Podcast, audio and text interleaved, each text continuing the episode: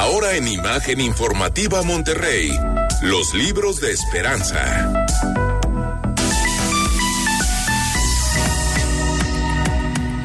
Listos para la aventura de esta noche. Esperanza, buen rostro, qué gusto. Buenas noches. Buenas noches, José Luis, ¿cómo estás? Muy bien, qué gusto platicar contigo. Rica la temperatura, ¿no?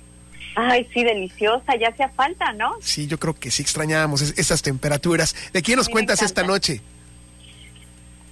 Pues hoy te voy a hablar de un libro que se llama Lo, Lo que escondían sus ojos, de la escritora española Nieves Herrero.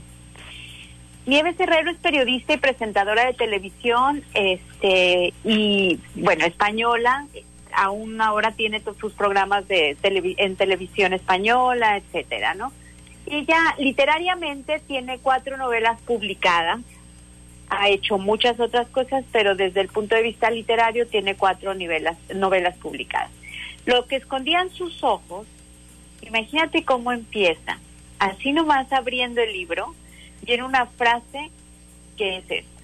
No conozco otra razón para amar que amarte, de Fernando Pessoa, este escritor brasileño.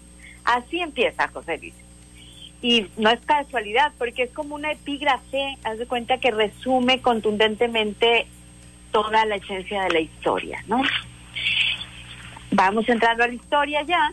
El libro tiene muchos capítulos cortos, son como 70 capítulos muy cortos, es bastante lineal, digamos, cronológicamente, pero hay un par de excepciones. Empieza y termina con una entrevista a una periodista, de una periodista a un personaje que es muy importante que se llama Carmen Díez de Rivera y de Icaz que fue una política importante ya después en su momento, amiga personal del rey Juan Carlos I y tenía un, puesto importante jefa de gabinete de Adolfo Suárez. En fin. Oye, Esperanza, a ver, aquí ya, ya, empiezo a, hilar. La historia y los protagonistas, ¿estamos hablando de ficción o, o no? Ya con esta entrevista que me dices que aparece por ahí. Fíjate, qué interesante tu pregunta, porque la, la historia está ficcionada, pero está basada en hechos reales y con personajes reales. Carmen Díez de Rivera es un personaje real. Nuestros protagonistas, que ya voy a empezar a, contarles un poco en qué consiste, son personajes reales. La historia que los envuelve, que es una historia de amor, pues muchas de las partes las tienen que ficcionar. ¿no? Digamos, los encuentros o cosas así, si los ficcionan, pero los personajes efectivamente existieron y efectivamente tuvieron una historia de amor, una historia muy, muy inquietante, digamos, ¿no?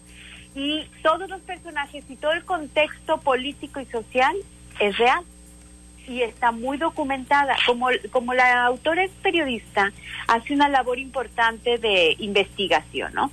Entonces así comienza con esta entrevista de este personaje que no les quiero contar mucho, pero es quien, digamos, la, la que hereda todo el problema o toda su vida cambia radicalmente a partir de la historia de su madre.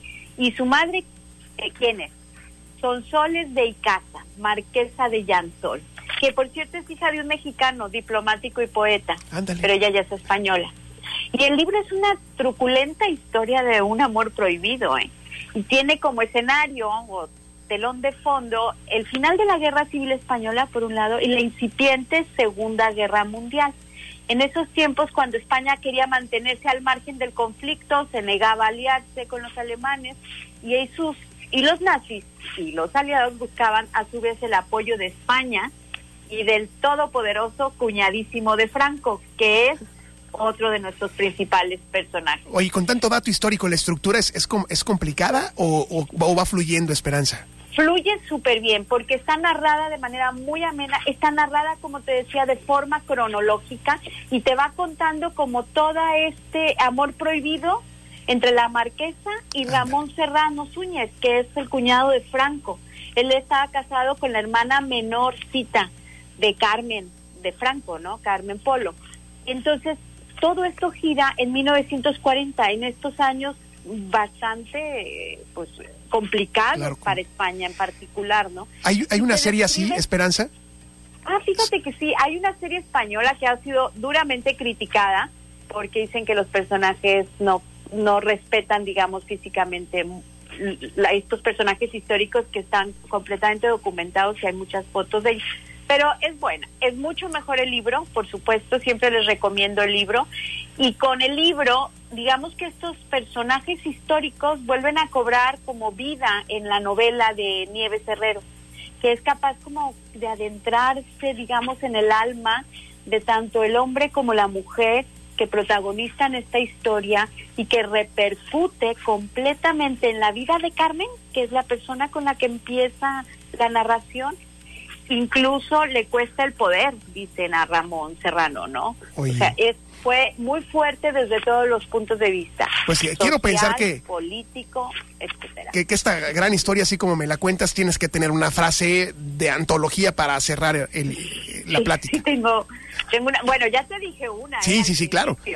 Y ahorita para cerrar, cada corazón tiene algo de dolor. Solo la forma de expresarlo es diferente.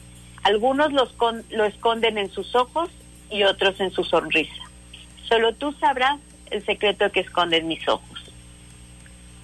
Bonita, bonita frase. Esperanza, buen rostro de Cálamo Centro Literario. Te seguimos en tus redes, Esperanza, y por supuesto, atentos a, las invitaciones que nos hacen a través de, de, de Cálamo Centro Literario. Gracias, José Luis. Pues nos vemos, nos escuchamos la próxima semana o nos vemos. Ándale, muy bien. Bonito martes, gracias, bonita noche. Igualmente, buenas noches. Hay más que ese con nosotros.